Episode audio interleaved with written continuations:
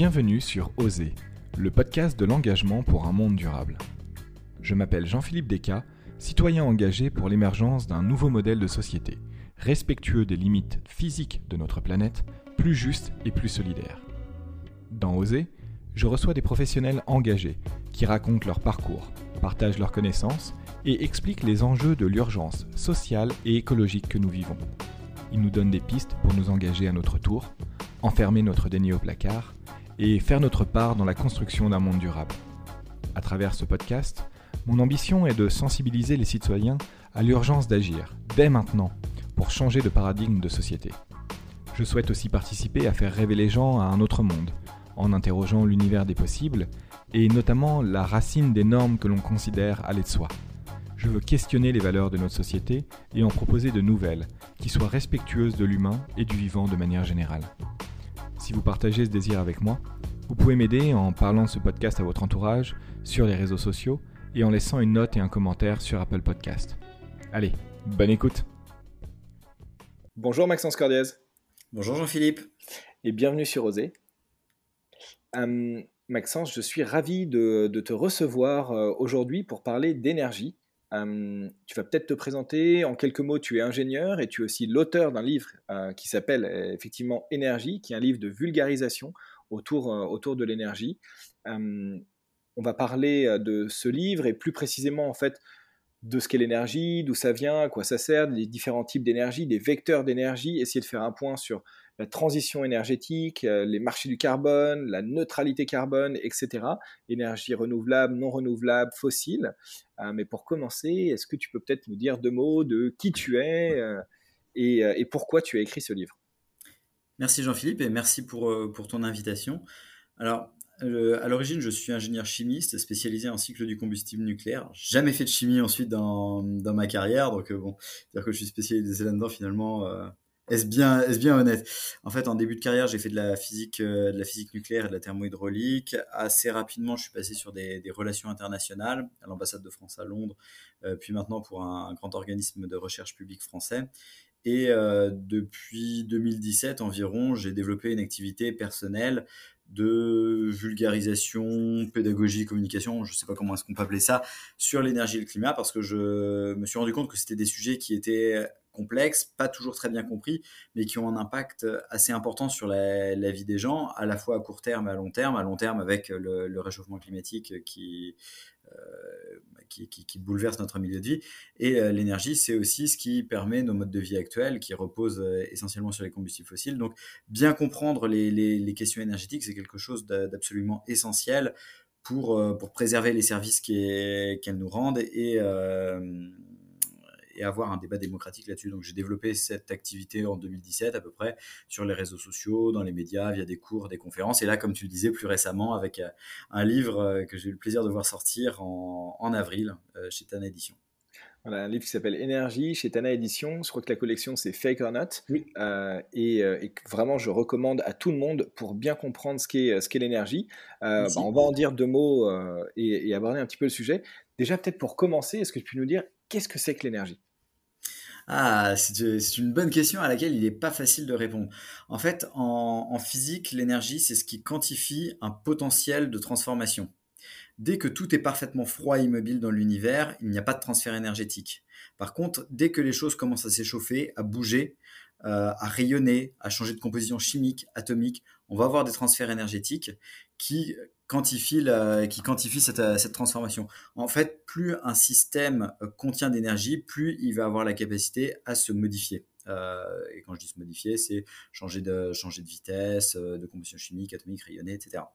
Donc, de façon très concrète, l'être humain a toujours cherché à maîtriser des sources d'énergie abondantes, concentrées, faciles d'accès, pour pouvoir modifier son environnement, pour pouvoir le rendre d'abord plus sûr et ensuite euh, plus confortable. Ce qui a limité le, développement de, euh, de l'humanité pendant l'essentiel de notre histoire, c'était l'accès à l'énergie mécanique, d'ailleurs l'énergie sous forme de mouvement. L'énergie, on peut la trouver sous différentes formes. Sous forme de mouvement, c'est l'énergie, euh, c'est l'énergie mécanique composé d'énergie cinétique et d'énergie potentielle. C'est du mouvement qui peut arriver, de l'eau par exemple, euh, en, dans, un lac en hauteur. Euh, c'est de l'énergie potentielle, on peut la faire tomber et ça, ça délivrera de l'énergie cinétique. Euh, de l'énergie chimique dans les liaisons chimiques, de l'énergie atomique dans les liaisons atomiques, de l'énergie sous forme électromagnétique dans les rayonnements, la lumière par exemple. Et donc l'énergie mécanique, c'est ce qui nous a toujours limité. Et pendant longtemps, l'être humain n'a eu accès qu'à la force humaine et animale. Et donc ça, ça a limité vraiment euh, ce qu'on pouvait faire dans une journée, ce qu'on pouvait produire. C'était limité par le nombre d'heures qu'il y avait dans la journée parce que, euh, par exemple, un agriculteur euh, peut pas peut pas contrôler euh, une infinité d'animaux de, de, trait. Il peut contrôler quelques animaux de trait, mais, mais c'est limité. Au tournant des années 1000, on a développé des moulins à vent et à eau un peu partout en Europe. Ça permet de libérer des bras, d'avoir un début d'exode rural, un développement de l'artisanat, un grossissement des villes, une amélioration des conditions de vie, mais ça restait quand même limité. Et ce qui s'est vraiment passé euh, au 19e siècle, c'est le développement d'une machine qui a été inventée au 18e siècle, la machine à vapeur, qui permet de convertir de l'énergie thermique, c'est-à-dire de la chaleur abondante, il suffit de brûler tout et n'importe quoi, du charbon, du pétrole, du bois, en énergie mécanique qui était limitée.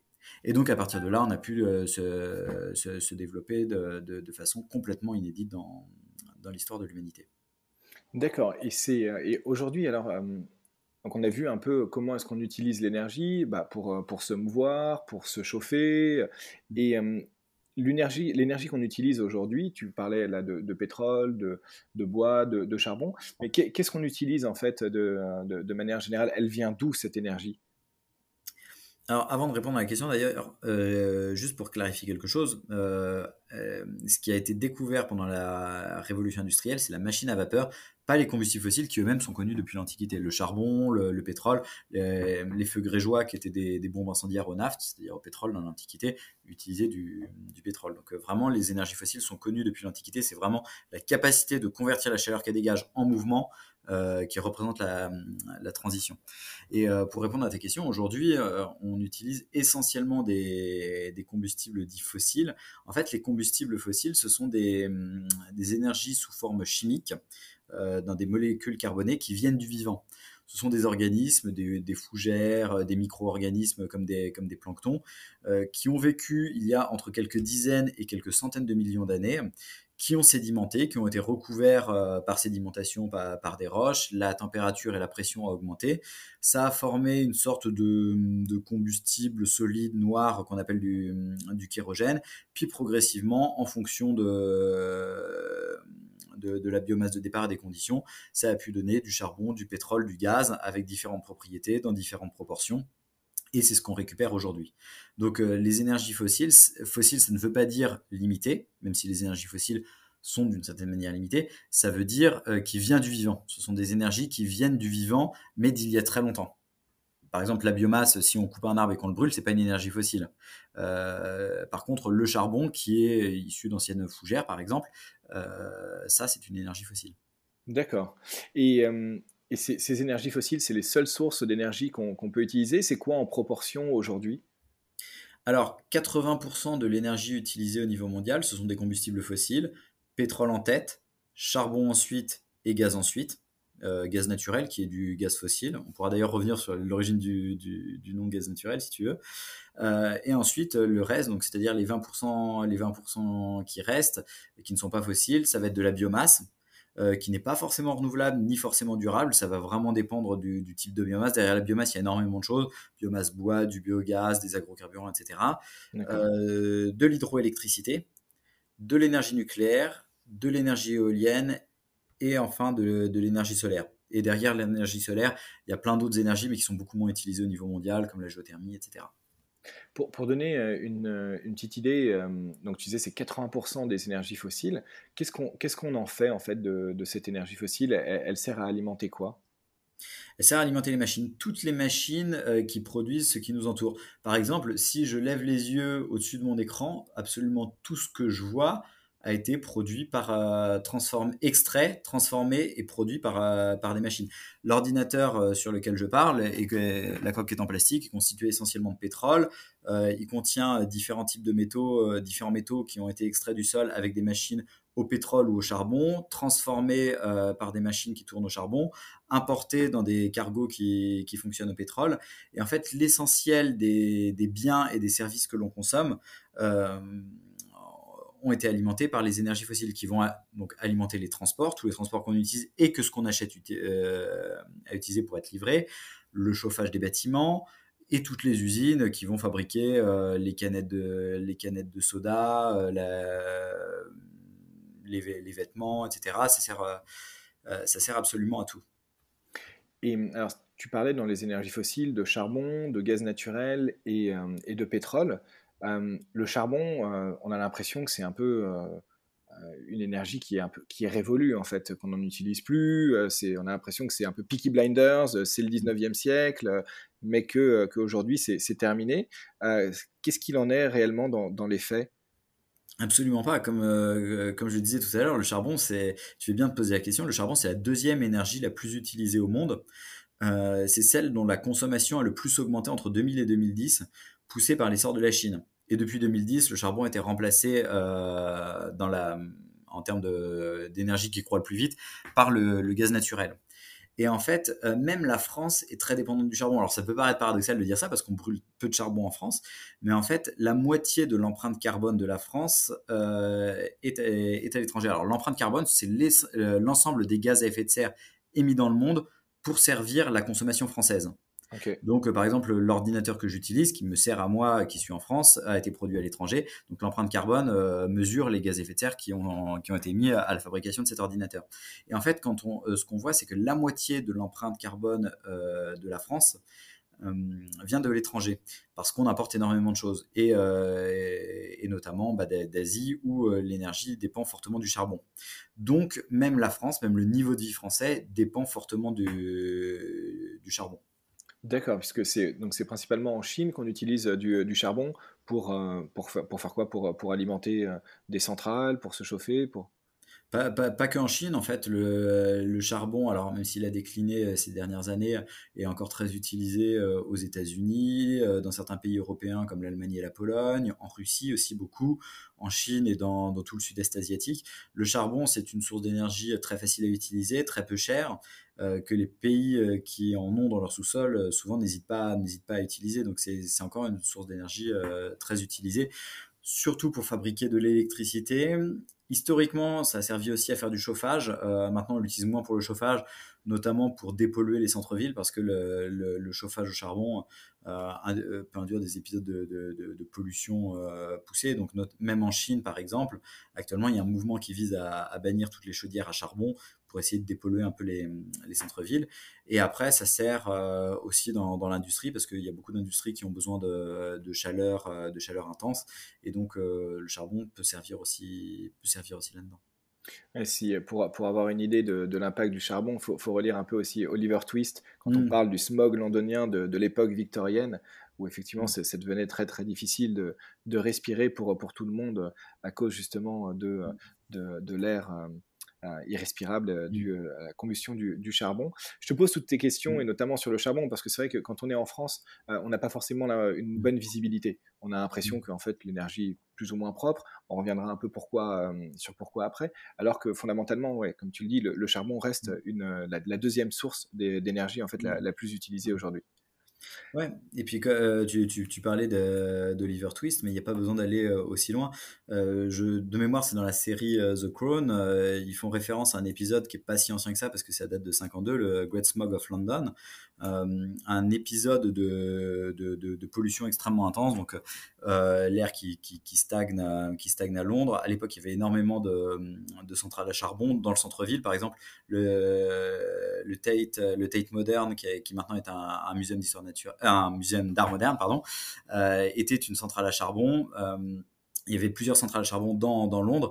Et euh, cet épisode-là, euh, c'était un épisode de, de, brouillard très intense avec beaucoup de morts, à la fois du, du, fait de la pollution, mais aussi des gens qui se sont fait écraser parce que euh, on ne voyait strictement rien dans, dans la ville à cause de, de, ce brouillard, de ce brouillard très dense.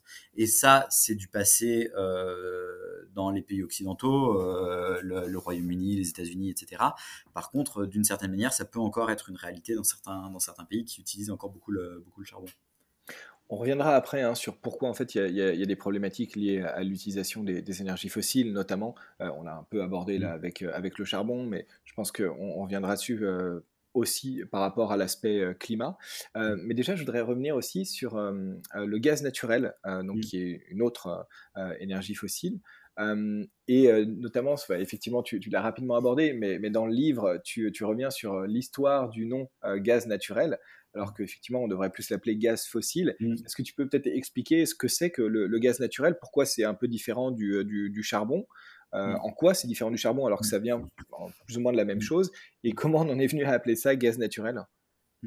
Ouais, en fait, j'avais pas tout à fait fini au départ ma, mon, histoire des énergies.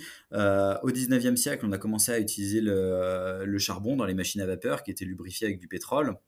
Pendant les guerres mondiales, on a commencé à utiliser le pétrole d'abord dans la marine, euh, euh, la marine militaire, parce qu'on s'est rendu compte que le, pétrole avait une densité énergétique plus importante et permettait d'avoir des, navires euh, plus rapides avec des meilleures performances. Donc ça permettait d'avoir une supériorité militaire. C'est ça qui a vraiment lancé le pétrole au début 20e. Et le gaz s'est vraiment développé pendant la deuxième moitié du 20e siècle avec les chocs pétroliers. Et ça, ça s'explique par le fait que le gaz est plus difficile à extraire et convoyer jusqu'au lieu de, consommation. Autant du charbon, c'est solide, il suffit de le, charger dans un train et puis de l'emmener là où on a besoin. Le pétrole, c'est liquide, c'est pareil, c'est facile à transporter. Par contre, le gaz, c'est gazeux, ça fuit, c'est pas, c'est pas évident. Et donc, euh, du gaz, on en utilise depuis, depuis longtemps. Au 19e siècle, l'éclairage urbain se, se, faisait au gaz. Mais à cette époque-là, c'était pas du gaz naturel. En fait, c'était du gaz de synthèse produit à partir de charbon. Par exemple, euh, la Villette, là où il y a le parc de la Villette euh, à Paris, avant, c'était une usine gazogène. Donc, une grosse usine où des trains de charbon arrivaient convertissaient ce charbon en gaz et ça servait ensuite à éclairer Paris. Et donc, ce gaz qui était appelé gaz de ville, quand on a commencé à utiliser du, du gaz qui était extrait du sol directement, qui n'avait pas besoin de synthétiser. Euh, il a fallu l'appeler différemment et ce qui semblait logique à, l'époque, c'est que bah, vu que c'était du gaz naturel, il n'y avait pas besoin de le synthétiser, on l'appelait gaz naturel. Donc l'origine du gaz naturel, ça vient de, ça vient de là. Génial, ok, c'est effectivement. Effectivement, c'est tout aussi fossile que le pétrole et le charbon. Et, par rapport à, la nature du, gaz, le fait que ce, soit gazeux alors que ça vient de, de, mm. la, même, euh, de la même source, plus ou moins, mm. est, est-ce que tu peux peut-être euh, expliquer quelle est, quelle est, la différence? Pourquoi est-ce que c'est difficile à appréhender de se mm. dire euh, il y a du charbon qui est solide, du pétrole qui est liquide, du gaz qui est gazeux, alors que plus ou moins ça vient de la même chose? En fait, ça dépend de la longueur des, chaînes carbonées. Euh, du, plancton, par exemple, qui a sédimenté il y a quelques dizaines ou centaines de millions d'années, euh, va être lentement pyrolysé dans les, dans les entrailles de la Terre, euh, suivant différentes conditions de, température et de pression. Et plus les conditions de pyrolyse permettront d'aller loin dans la pyrolyse, plus le pétrole sera léger, donc c'est pour ça qu'on trouve différents types de pétrole, euh, de pétrole très lourd, par exemple au Venezuela, à des pétroles très légers comme les, les, pétroles euh, de schiste américains. Et euh, si on va encore plus loin, on arrive sur des molécules qui sont tellement légères qu'elles sont gazeuses. Et ça, c'est ce qu'on va trouver dans le, dans le gaz naturel. Ok, bah, écoute, hyper clair, merci. Hum, avant qu'on parle un peu de la problématique des, de l'énergie fossile euh, et, peut-être un peu euh, du, climat, de la transition euh, énergétique, etc., et des, autres types d'énergie. J'aimerais revenir en fait sur qui produit et qui consomme principalement en fait c'est euh, l'énergie euh, dans, le, dans le monde, et notamment les, énergies, les énergies fossiles, peut-être avec un focus sur l'Europe et, la France pour, pour bien comprendre en fait les, dépendances aux, mmh. énergies fossiles et, la géopolitique que peut représenter aussi les énergies fossiles, surtout dans le contexte actuel de guerre en Ukraine.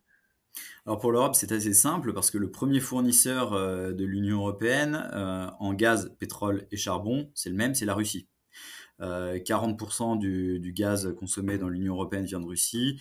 Pour le pétrole, c'est à peu près 30%, et pour le charbon, je me souviens plus exactement, mais, mais, c'est aussi assez élevé. C'est d'ailleurs pour ça qu'actuellement, il y a autant de tergiversations et de difficultés, surtout de la part de certains États, à imposer des sanctions à la Russie sur, le pétrole visiblement à le faire, mais surtout sur le gaz, parce que euh, c'est un, fournisseur majeur et, certains pays en sont très dépendants, notamment des pays qui ont fait le choix de parier durablement sur, euh, sur le gaz fossile. D'accord. Et aujourd'hui, si on prend le cas de la France, euh, la France, mm. elle, elle produit combien de, de, de, sa consommation d'énergie fossile? Quasiment rien. alors, au plus sur le, sur le gaz au, moment où on en a produit le plus. Donc c'était au, pic des extractions dans le gisement de Lac en Aquitaine, euh, LACQ en Aquitaine. Euh, on devait être à peu près un tiers du gaz qu'on consommait, ça devait être dans les années 60. Euh, mais actuellement, on, produit, on produit quasiment rien sur notre territoire de, de ce qu'on consomme. Euh, peut-être de l'ordre de 1% pour le, pour le pétrole, même pas, avec quelques gisements euh, dans le bassin parisien et dans l'Est. Mais, euh, et est-ce qu'on consomme beaucoup d'énergie fossile en France? Parce qu'on peut se dire, bon, ben, dans ce cas-là, effectivement, peut-être qu'on consomme l'énergie autrement. Peut-être que finalement, grâce au nucléaire, au barrage, etc., on n'en a pas besoin? Bah, ça, c'est vraiment une idée reçue, la France, pays tout nucléaire. En fait, la France est surtout un pays qui dépend fortement des combustibles fossiles. Si on regarde l'énergie finale, c'est-à-dire l'énergie euh, qui passe par un compteur directement utilisable par les gens, donc le carburant raffiné, l'électricité, le gaz de chauffage, etc., 40% de l'énergie finale, ce sont des carburants pétroliers. Euh, donc c'est ce qui alimente euh, notamment les transports, qui en France sont, euh, dépendent à plus de 90% du, pétrole. Donc le transport très dépendant du pétrole et le, pétrole joue vraiment un rôle majeur en France, comme dans tous les pays du monde. Ensuite, il y a l'électricité, 25% de l'énergie finale, et le nucléaire, c'est 70% de ces 25%. Donc le nucléaire, c'est entre 16 et 18% de l'énergie finale consommée en France. Alors c'est pas rien, mais, mais c'est quand même très loin derrière le, derrière le charbon et le gaz fossile qui sert euh, à chauffer les bâtiments notamment, qui sert aussi dans, l'industrie, euh, un petit peu dans la mobilité, même si, c'est marginal, euh, c'est 20% de, de l'énergie finale. Donc en gros 60% de l'énergie finale, peut-être un petit peu plus, en France vient des combustibles fossiles. Et ça, c'est vraiment que ce qu'on consomme sur le territoire français. Ce ne sont pas les combustibles fossiles consommés à l'étranger pour produire ce qu'on qu'on consomme en France. Donc, en gros, ce que tu me dis, c'est que quasiment deux tiers de l'énergie consommée en France vient de ressources qu'on ne produit pas nous-mêmes. Tout à fait. Alors après, euh, c'est pas spécifique aux combustibles fossiles. Hein. Par exemple, tous les métaux aussi, euh, alors qu'ils ne sont pas des combustibles fossiles, euh, parce que les, les métaux ont été ont été formés été formés dans les étoiles, pas, pas il y a quelques dizaines ou centaines de millions d'années sur Terre. Euh, les métaux sont aussi pour l'essentiel importés. La France extrait quasiment plus rien. Donc on est dépendant sur, euh, sur beaucoup de choses. En fait, ce qui est important de garder à l'esprit, c'est que sur Terre, tout est limité. Par contre, tout n'est pas limitant. Par exemple, le fer, bon, bah, il y en a une quantité limitée sur Terre, mais c'est euh, l'un des éléments les, les, plus, les plus répandus à, la surface de la Terre. A priori, le fer sera jamais limitant. Donc, euh, ce qui est intéressant, c'est de voir quelles sont les, les ressources dont on a besoin. Euh, vraiment et qui sont qui présentent ce, ce, ce, caractère limitant. Et, et c'est le cas pour les combustibles fossiles de par leur importance dans notre économie et aussi de par les, les contraintes, enfin les délais auxquels des contraintes sur leur approvisionnement peuvent, peuvent se présenter. Bah, D'ailleurs là-dessus, hein. c'est probablement assez assez proche. Je, pardon, je t'interromps. Là-dessus, j'ai fait une série de, de, trois mmh. interviews avec euh, des, des chercheurs sur euh, la, question des, euh, des, ressources limitées, mmh. que ce soit justement les minéraux, mmh. fossiles, etc. Grâce à toi d'ailleurs. Donc j'en profite aussi pour, pour, te remercier et ces différentes mises, mises en relation. Et j'invite tous ceux qui se posent des questions là-dessus à regarder donc, ces, ces, épisodes dans la quatrième saison du, du podcast. J'aimerais maintenant qu'on s'attaque un peu à une question qui, qui peut paraître somme toute assez, assez bête, mais pourquoi c'est un problème, les énergies fossiles? Pourquoi on en fait tout un pataquès alors, il y a principalement deux réponses. Si tu as envie qu'on aille plus loin, on pourra donner encore d'autres réponses. Mais les, deux réponses, en fait, c'est la double contrainte carbone. C'est vrai qu'on pourrait se demander, on a un système énergétique qui nous est extrêmement favorable par rapport à ce qu'on a pu connaître pendant l'essentiel de l'histoire de l'humanité. Là, on est en train de discuter, on n'est pas au champ en train de, cultiver ce qu'on mangera, ce qu'on mangera cet été, on a une espérance de vie supérieure à 30 ans, si on est malade, on peut aller à l'hôpital, si on se blesse, on peut aller à l'hôpital. Euh, toi et moi, on a pu faire des études, euh, on n'a pas dû aller au champ à 10 ans. Donc, euh, et ça, c'est unique dans l'histoire de l'humanité. Donc, pourquoi est-ce qu'on veut changer, on, veut changer système-là En fait, il y a deux contraintes qui nous obligent à le faire. La première, c'est le réchauffement climatique qui est un problème de déchets en fait. Les combustibles fossiles, donc on les brûle, on rejette les gaz qu'ils émettent dans l'atmosphère. et parmi ces gaz, il y a notamment le dioxyde de carbone, CO2, et le méthane, CH4, qui, euh, qui présentent un, effet de serre. L'effet de serre, en fait, euh, pour expliquer rapidement ce que c'est, le soleil éclaire la Terre de, ses rayons, ça réchauffe la Terre. S'il n'y avait pas d'atmosphère, s'il n'y avait pas de, gaz à effet de serre, toute la chaleur emmagasinée par la surface de la Terre serait réémise euh, sous forme d'infrarouge vers, l'univers, et puis comme ça, toute la, toute la chaleur est dissipée, il ferait moins 18 degrés à la surface de la Terre, il n'y aurait pas de vie. Grâce à l'atmosphère et à certains gaz qu'il y a dedans, la vapeur d'eau, le CO2, le méthane, etc., on a un effet de serre, c'est-à-dire que ces molécules-là captent les infrarouges émis par le sol, les rediffuse dans tous les sens, notamment vers le sol. Ça piège une partie de la chaleur et on a une, euh, on a une température moyenne qui est d'environ 15 degrés. Ça, ça permet la vie. Le problème, c'est quand on a une accumulation de certains gaz à effet de serre, notamment le CO2 et le méthane, qui augmentent cet effet de serre et qui va réchauffer l'atmosphère en entraînant tout un tas de conséquences, par exemple des variations des, régimes de précipitation, euh, des phénomènes météorologiques de plus en plus violents, une montée des eaux, euh, donc des submersions côtières, etc., etc., qui peuvent avoir tout un tas de, de, conséquences euh, majeures sur les sur les populations. La difficulté de ce problème-là, c'est que c'est un problème qui est à la fois mondial et de moyen terme, ce qui motive pas vraiment les, les gens à agir. Pour prendre une petite analogie, c'est un petit peu comme euh, quand vous habitez dans une copropriété et qu'il y, a un chauffage collectif. Euh, ça, vu que tout le monde paye la même chose, ça, ça incite pas à faire des, à faire des économies. Euh, et donc, euh, il y a vraiment ce problème-là euh, pour agir pour le climat, c'est que tout le monde attend que les autres bougent avant de bouger soi-même, et, en fait, on a du mal à avancer là-dessus. L'autre euh, contrainte qui nous oblige aujourd'hui à sortir des combustibles fossiles, c'est l'épuisement de ces combustibles fossiles. Et ça, c'est un truc dont on parle peu et qui est assez difficile à saisir, parce qu'il y a à la fois trop de combustibles fossiles pour maintenir un climat euh, qui, ressemble euh, au climat actuel et qui évite l'essentiel des, des agréments causés par le réchauffement climatique, mais il y en a en même temps pas assez pour pouvoir durablement continuer nos modes de vie actuels c'est-à-dire euh, consommer comme on consomme aujourd'hui euh, et, dépenser autant d'énergie qu'on en dépense aujourd'hui. Et donc, ça, c'est particulièrement, particulièrement vrai sur le pétrole. Ça l'est aussi sur le gaz en Europe, moins au niveau mondial, mais, mais particulièrement en Europe. Et, et cette contrainte-là est aussi une contrainte qui nous oblige à sortir des combustibles fossiles. Il faut mieux en sortir de façon planifiée, en les substituant par autre chose, en faisant des économies sur ce qui nous semble euh, dispensable, plutôt que d'attendre de nous ensevrer de façon forcée via des pénuries. C'est ce qu'on constate d'ailleurs actuellement face à l'envol du, prix de, notamment du gaz, euh, on voit euh, pas mal de faillites d'entreprises, notamment dans le, dans le secteur de, de la production d'engrais, secteur métallurgique. Euh, là encore récemment, c'est le métro de le métro de Madrid qui a dit qu'ils allaient réduire de 10% la, la, fréquence des trains parce que leur facture leur facture électrique a augmenté de 120 000 euros par jour à 800 000 euros par jour. Et donc ça, c'est de la destruction de demande.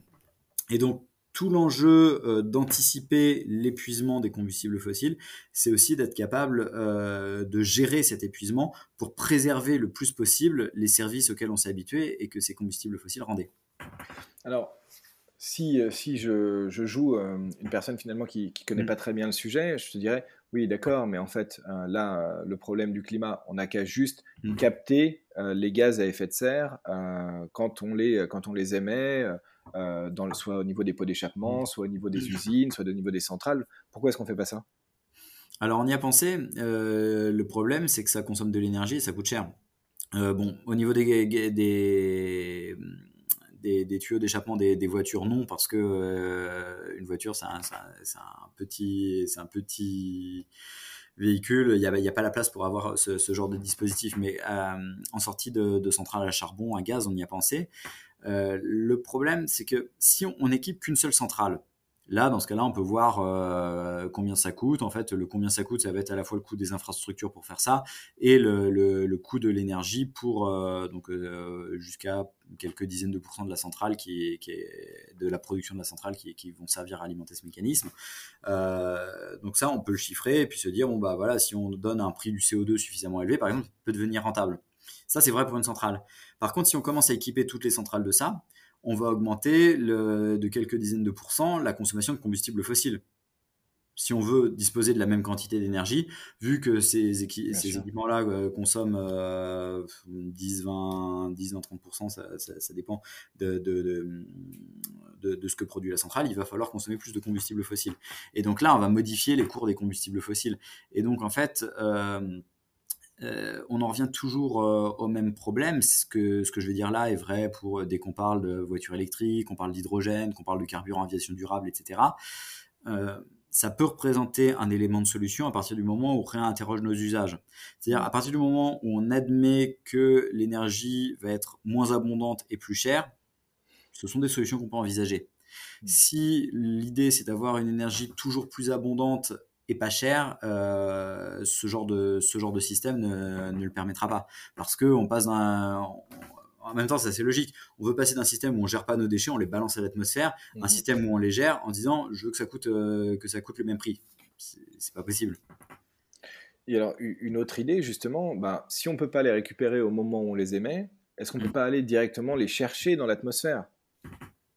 Bah, c'est encore pire en fait parce que euh, au moins en sortie d'usine ils sont concentrés euh, dans l'atmosphère euh, ces gaz sont très dilués donc il faut dépenser encore plus d'énergie pour aller les récupérer donc c'est encore plus compliqué c'est-à-dire qu'avant d'aller les chercher dans l'atmosphère, il faudrait déjà être capable d'aller les chercher en sortie d'usine.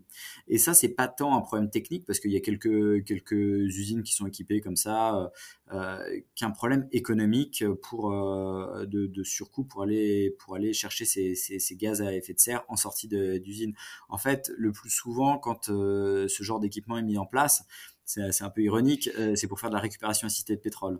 C'est-à-dire que euh, on récupère ce CO2, on l'injecte euh, dans des gisements de pétrole pour les remettre sous pression pour pouvoir récupérer plus de pétrole. Et donc c'est le pétrole en plus qu'on va récupérer, qu'on n'aurait pas récupéré sinon, qui permet de financer la capture du, la capture du CO2. Mais, mais bon, ça répond pas vraiment à la problématique climatique. Non, effectivement. Du coup, on comprend très clairement là, euh, ce que tu nous dis, soit euh, par rapport au problème du climat, soit par mmh. rapport en fait au problème de, pénurie euh, de, ces ressources, mmh. qui nous crée un avenir potentiellement mmh. très inégalitaire, qu'il faut faire une transition énergétique. mais j'ai l'impression, moi, qu'on l'a déjà faite, cette transition énergétique, ou qu'elle est, est, déjà en cours. Est-ce que tu peux nous faire un petit, un petit récap historique un petit peu sur ce que c'est que la transition énergétique depuis la révolution industrielle?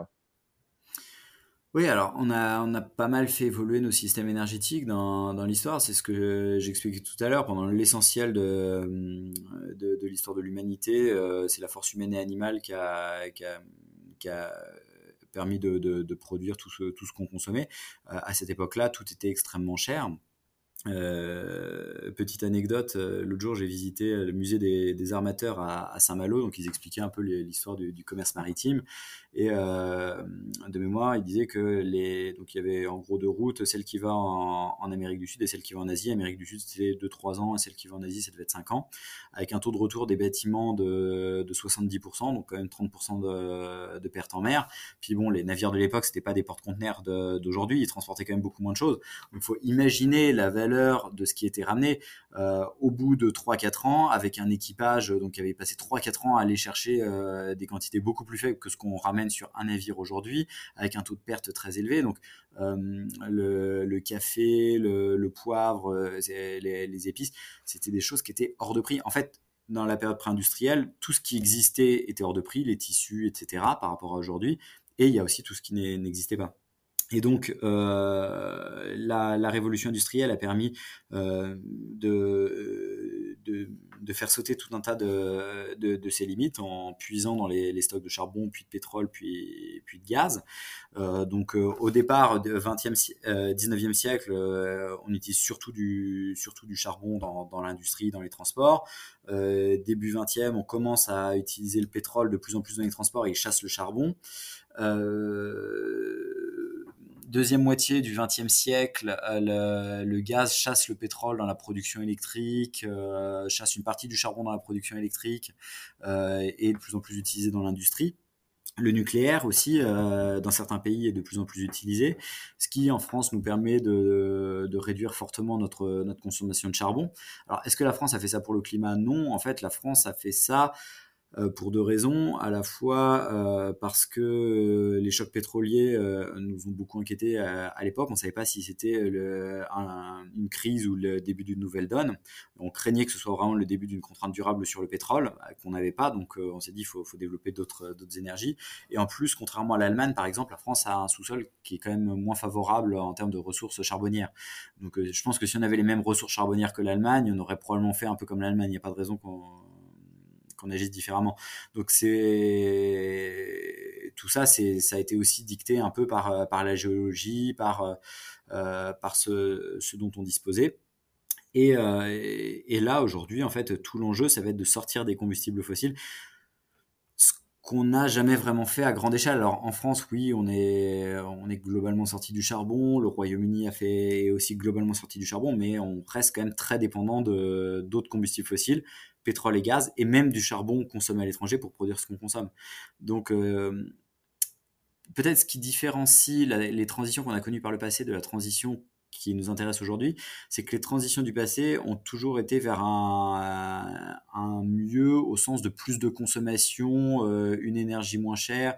Euh, euh, plus de plus de possibilités.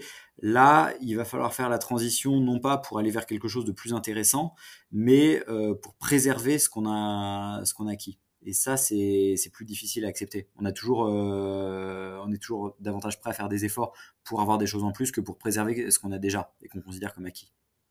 Je te posais aussi cette question parce que, alors là, on parlait à l'échelle d'un pays, par exemple, qui, a pu euh, éliminer certaines euh, énergies pour, pour en utiliser d'autres. Mais à l'échelle mondiale, quand on regarde en fait l'évolution mmh. de la consommation des énergies fossiles, on se rend compte qu'en fait, elles se, sont toutes empilées les unes par rapport aux autres. Et c'est pour ça que je disais de manière un mmh. peu ironique, parlons de transition énergétique. Mmh. J'ai pas l'impression qu'en fait, à l'échelle mondiale, on n'ait jamais fait quelque transition que ce soit. C'est plus un empilement énergétique. Ouais, bah en fait, le... on choisit pas d'utiliser une énergie parce qu'on l'aime ou pas. En fait, on utilise les énergies parce qu'elles sont, euh, parce qu'elles sont pratiques et, euh, et, et qu'elles coûtent peu cher. En fait, les combustibles fossiles ont des avantages intrinsèques qui les rendent extrêmement compétitifs.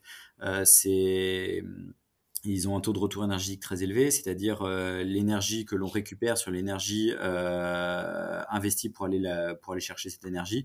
Donc ça coûte peu d'énergie d'aller récupérer beaucoup d'énergie avec les combustibles fossiles. Ce sont des énergies qui sont stockables, ce qui n'est pas le cas de l'électricité. Euh, donc les, les, les, combustibles fossiles sont, sont très pratiques et, et c'est pour ça que les pays, les pays en développement, par exemple, développe euh, en priorité les, combustibles fossiles parce que euh, construire une centrale à charbon, c'est rapide, c'est pas cher, ça produit beaucoup d'électricité, le charbon ne coûte rien. Donc quand on a du charbon dans son sous-sol, euh, on, l'utilise. Justement, parlons peut-être un peu d'électricité, puisque souvent en fait les, gens pensent malheureusement à tort que l'électricité est une énergie. Euh, tu vas nous expliquer plutôt ce que c'est que l'électricité, comment, euh, comment ça, fonctionne. Et, puis j'aimerais qu'on parle aussi de, l'électricité comme étant une solution ou non pour la, transition énergétique. Mais d'abord, est-ce que tu peux nous dire déjà deux mots de, ce que c'est que l'électricité et pourquoi c'est pas une énergie en fait? Euh, bah, c'est une énergie, mais en fait, l'énergie ne, ne, se crée pas. Elle ne peut que se transformer. Donc, toute l'énergie qu'on utilise vient nécessairement de notre environnement. Euh, dès lors, on peut distinguer les sources d'énergie, c'est-à-dire ce qu'on va l'énergie sous la forme euh, sous laquelle on va aller la chercher dans l'environnement, par exemple du pétrole brut, euh, de l'uranium, du vent, du gaz, l'énergie solaire, de la tourbe, du bois, de la chaleur du sous-sol, c'est-à-dire de la géothermie. Donc ça, ce sont des sources d'énergie et des vecteurs énergétiques qui permettent de transporter l'énergie, de la stocker, de l'utiliser sous, sous d'autres formes. Donc, par exemple, les carburants pétroliers qui sont issus du pétrole sont des vecteurs énergétiques. L'électricité, que l'on ne trouve pas. Alors, évidemment, il y a de l'électricité dans la nature, par exemple les éclairs, etc. Mais on n'utilise pas les éclairs pour, pour alimenter le réseau électrique l'électricité euh, qui, euh, qui, passe dans les, câbles et qui, sort de la prise, euh, elle vient pas directement de l'environnement. En fait, elle a, dû être produite à partir de, euh, en France, ça va être nucléaire, hydraulique, éolien, solaire, gaz, un tout petit peu de charbon. dans d'autres pays, ça va être beaucoup plus de charbon, par exemple. Et donc, il faut la produire. Et donc, c'est un vecteur énergétique. Elle porte de l'énergie, mais on l'a pas extraite sous cette forme-là dans l'environnement. L'hydrogène, c'est pareil, c'est pas une source d'énergie. On parle beaucoup d'hydrogène. L'hydrogène, c'est un vecteur énergétique. Et souvent, des gens se disent, bah, euh, il va falloir développer l'hydrogène, ça va remplacer le pétrole et les gaz. Le pétrole et les gaz sont des sources d'énergie. L'hydrogène est un vecteur énergétique. Donc, il faut le produire à partir d'autres choses. Et souvent, quand on parle d'hydrogène, en fait, on parle d'hydrogène qu'on produirait par électrolyse de l'eau. C'est-à-dire, euh, grâce à de l'eau et de l'électricité, on peut faire de l'hydrogène et de l'oxygène. Mais pour ça, il faut beaucoup d'électricité et de l'électricité bas carbone. Sinon, ça sert à rien. Autant utiliser directement des combustibles fossiles, ce qui est plus efficace. Donc euh, là, on voit déjà une première limite quand on parle d'hydrogène, c'est qu'il faut être capable de disposer de quantités euh, phénoménales d'électricité bas carbone, alors que l'essentiel des bouquets électriques euh, dans le monde sont encore très fortement carbonés, même en Europe d'ailleurs. Et même en France, on a encore des centrales fossiles qui tournent en permanence. Et pourquoi alors à un moment donné on s'est dit qu'on allait euh, euh, développer euh, l'électricité comme vecteur énergétique si en fait il y a des pertes, quelle est l'utilité? Bah, c'est un vecteur énergétique qui est extrêmement pratique. L'électricité hum, a, une spécificité, ça permet de transporter de l'énergie de façon quasiment instantanée sur de longues distances. Euh, donc c'est quand même vraiment plus facile de s'éclairer en appuyant sur un interrupteur, euh, ce qui permet de transférer de l'énergie euh, directement de la centrale électrique jusqu'à l'ampoule, plutôt que d'aller chercher un litre de pétrole qu'on va stocker et puis avec lequel on remplira une lampe à pétrole qui éclairera qui éclairera moins bien. En fait, il faut imaginer que dès qu'on allume un, un, un, appareil électrique, un four par exemple, on va directement prélever de l'énergie sur le rotor d'un alternateur euh, d'une centrale, par exemple une centrale nucléaire. Donc euh, un alternateur, euh, c'est un gros aimant en rotation au sein d'une bobine de fil. donc quand on va allumer le four, ça va ralentir de façon infinitésimale le rotor au milieu. Et donc après, les opérateurs de la centrale vont pouvoir redonner de l'énergie à ce rotor en, faisant revenir de la vapeur, par exemple, dans la, turbine qui, qui, fait tourner le, qui fait tourner le rotor. Mais donc, quand on consomme de l'électricité, on prélève directement cette, cette électricité euh, sur, euh, sur le rotor d'un alternateur d'une centrale électrique. Et est-ce que l'électricité, du coup, comme, comme vecteur énergétique, euh, représente une solution en fait, pour décarboner nos, nos, modes de vie Puisque tu disais, en fait, c'est contre-intuitif, mais alors que mmh. l'électricité, ça, ça, pourrait paraître presque finalement bas carbone, euh, en fait, tu nous dis qu'une grosse partie de l'électricité vient bah, du charbon, euh, du gaz, euh, du, du, fuel, ce qui n'est pas vraiment bas carbone. Qu'est-ce qu'il en est et, est-ce que c'est une, fausse bonne idée?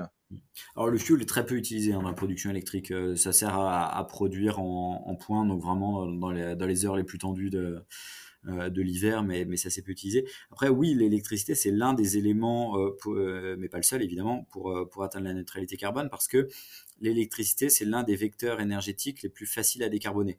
Par exemple, il est beaucoup plus facile de faire de l'électricité bas carbone que de faire des carburants liquides bas carbone, qu'on peut faire à partir de biomasse, par exemple, ou à partir d'hydrogène et de CO2 mais, euh, mais ça coûte cher, les gisements sont limités, il faut faire attention où est-ce qu'on va chercher la biomasse, par, exemple, euh, on va pas déforester pour ça. Euh, enfin, il faut mieux éviter. Donc, l'avantage de l'électricité, c'est que c'est un vecteur énergétique assez facile à décarboner. Par contre, l'électricité a aussi tout un tas d'inconvénients. L'électricité, c'est très pratique pour les consommations domestiques, pour alimenter certaines usines, pour alimenter certains transports en commun. Par contre, euh, on ne va pas alimenter des avions avec de l'électricité. Euh, il y a certains procédés industriels qui nécessitent des températures très élevées, qui ne sont pas forcément adaptés à ça.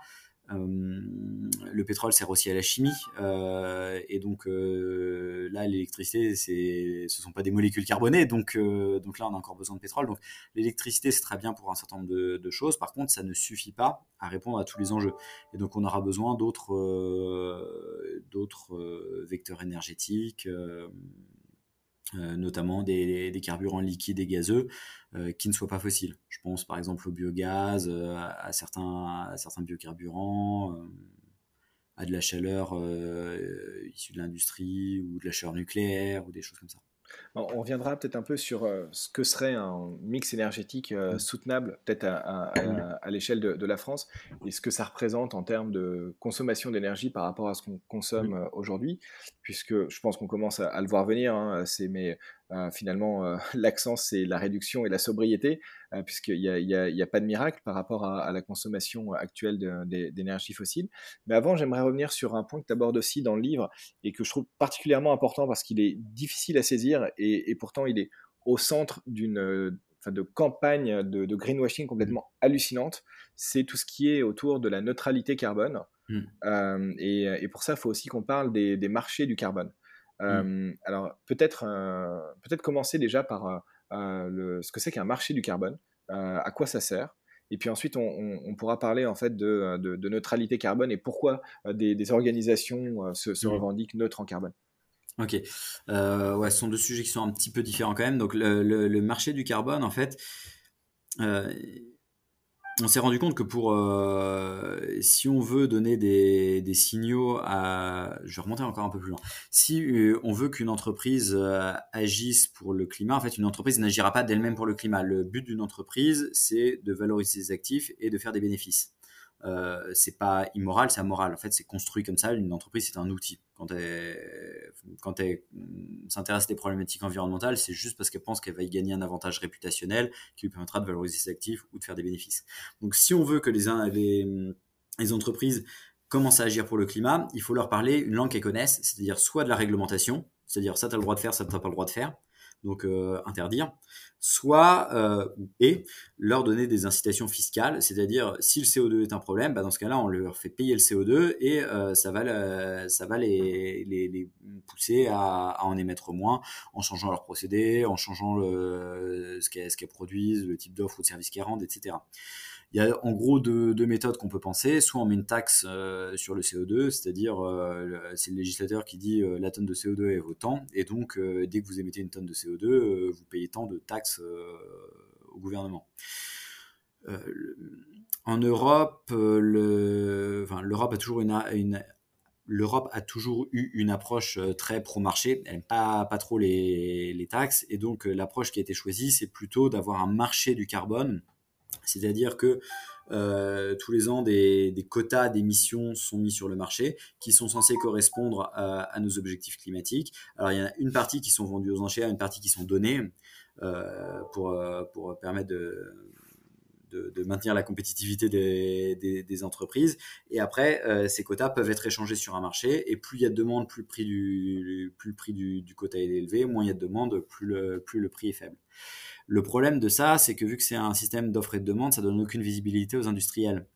Les industriels, si on veut qu'ils prennent en compte quand ils vont faire des investissements, qui sont souvent des investissements de long terme, par exemple, quand on veut construire une usine, on la construit pas pour 3 ans, on la construit pour 40 euh, ans. Donc, si on veut que l'industriel prenne en compte le prix du CO2 quand il va faire ses calculs économiques pour choisir entre tel ou tel procédé, par exemple, ou tel ou tel pays d'implantation en fonction du contenu carbone de l'électricité, il va falloir lui donner une visibilité sur ce prix du carbone. Et ça, le marché ne permet pas du tout de faire ça. On est complètement incapable de dire dans un an combien vaudra la tonne de CO2 en Europe. Là, actuellement, euh, elle doit se balader aux alentours de 80 euros. Euh, il euh, en 2018, elle était encore à une dizaine d'euros. En fait, entre 2000, 2012, 14, 18, enfin, euh, pendant quasiment une dizaine d'années, elle, était en dessous de. Bah, en fait, à la suite de la crise de 2008, pendant une dizaine d'années, elle été à moins de, 10 euros. Et, là, pour différentes raisons, la mise en place d'une réserve qui permet de, d'éponger les quotas en trop, etc., le prix de, de la tonne a, explosé. Mais tout ça, c'est pas du tout prédictible.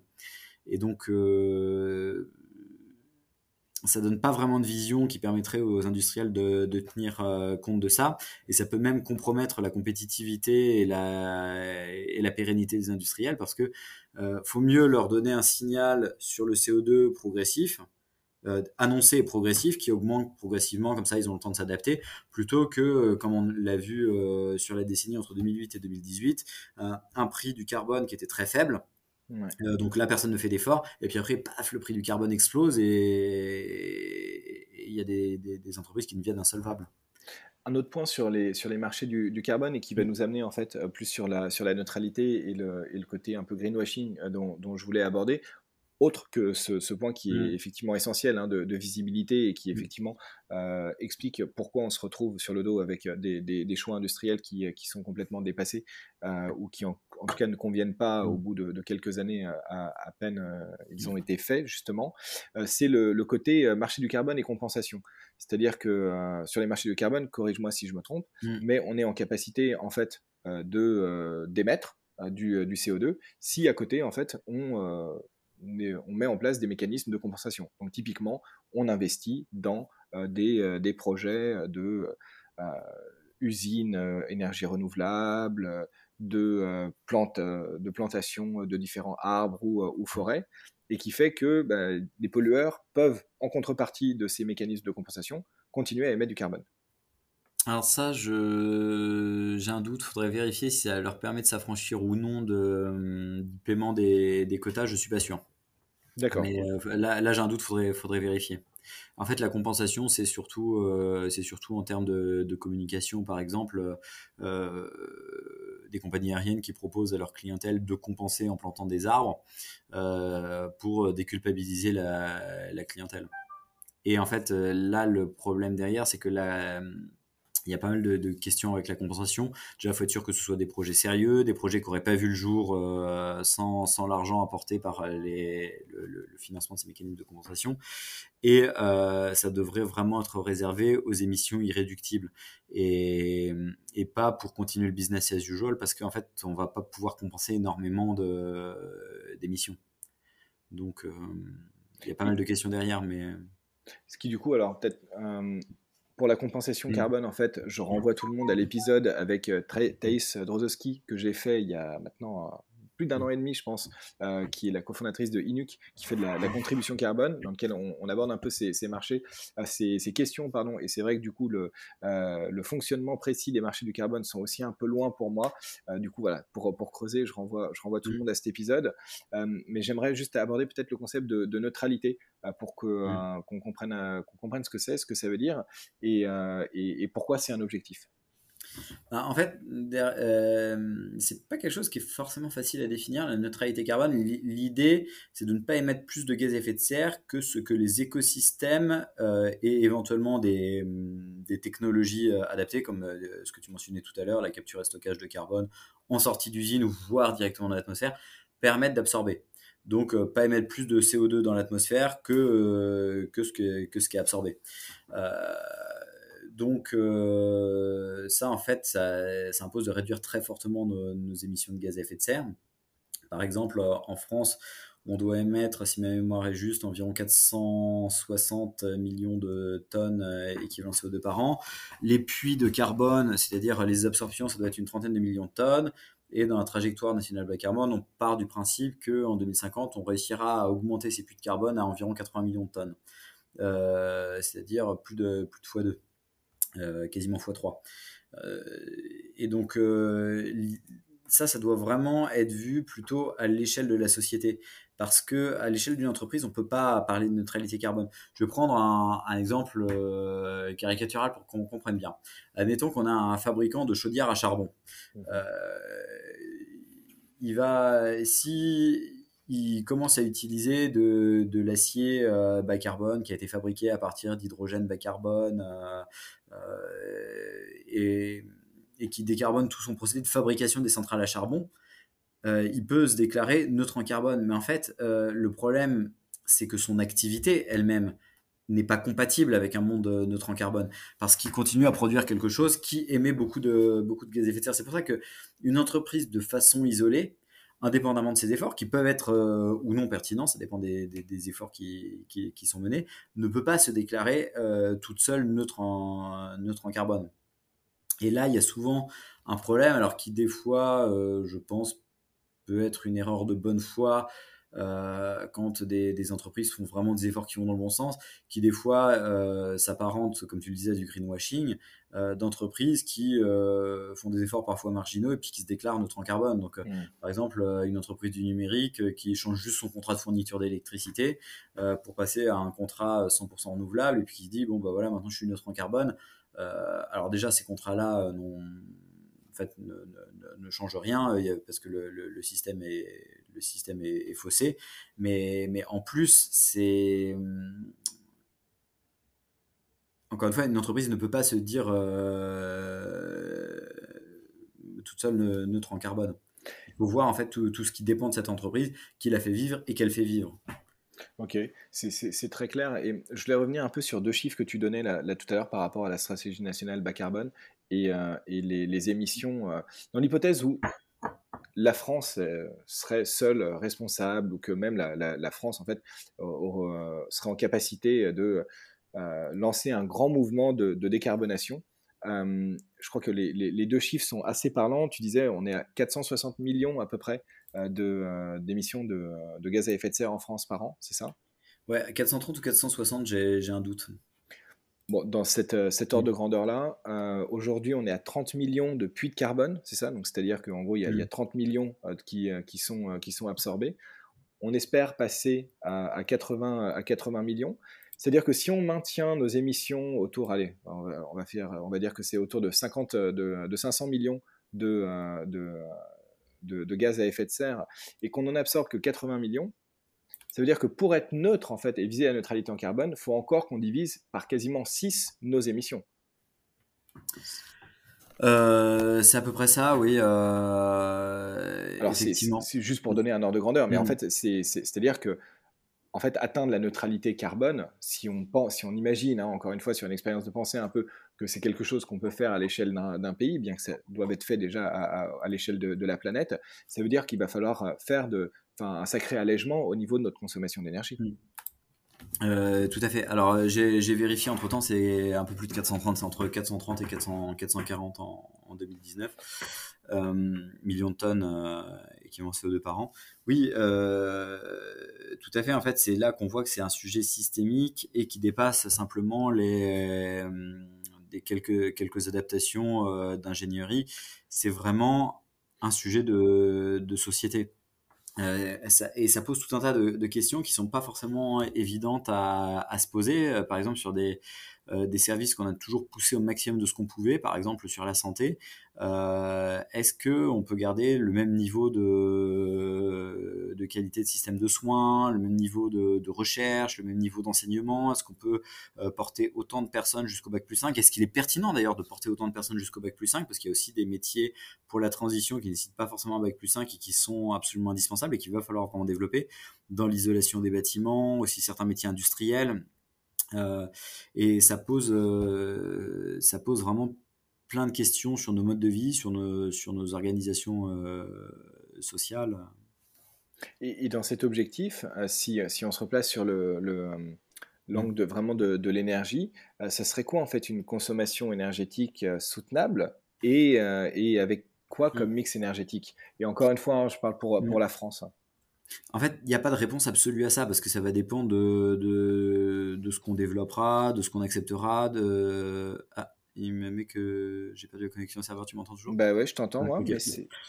D'accord. Euh, ça dépendra de ce qu'on acceptera. Par exemple, si on n'accepte pas l'éolien et le, le, le, nucléaire, bah, il faudra faire encore plus d'efforts de, de, sobriété.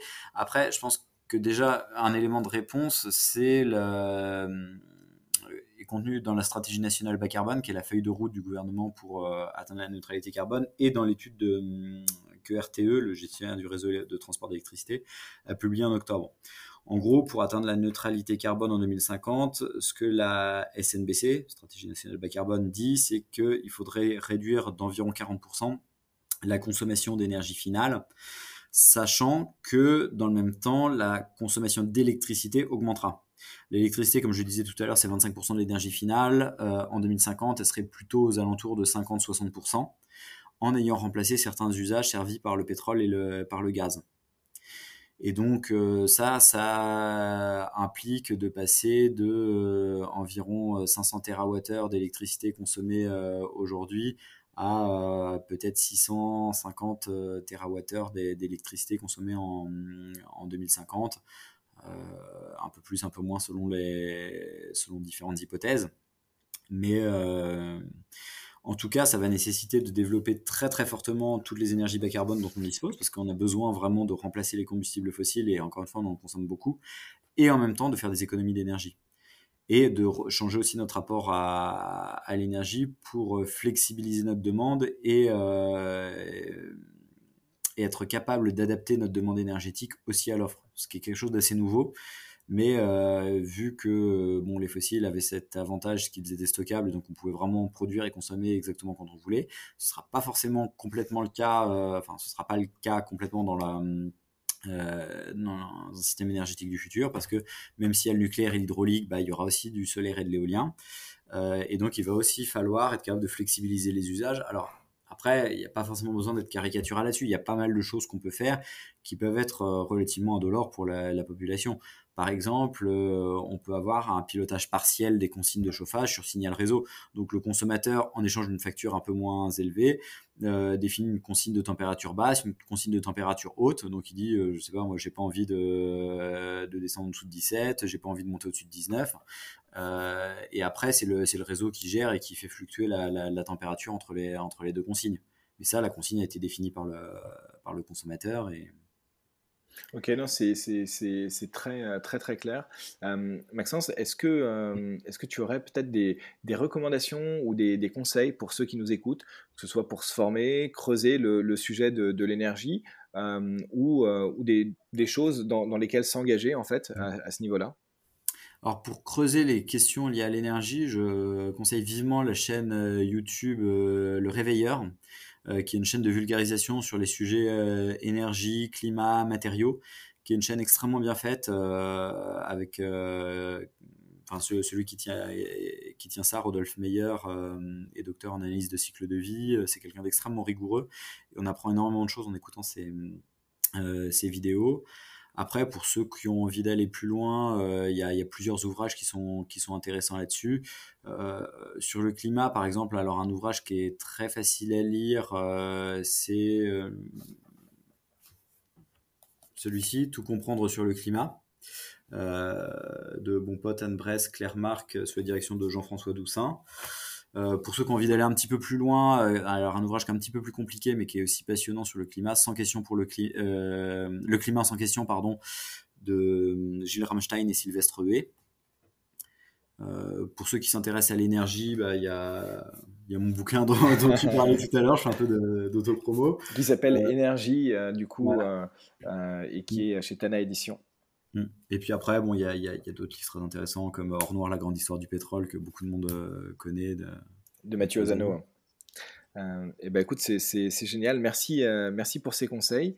Et Maxence, ben, je te remercie beaucoup d'être venu et euh, de, de t'être prêté à, à, à, ce petit jeu autour de, de, de l'énergie. Et, et bon courage pour la suite. Merci beaucoup, Jean-Philippe. Bonne journée.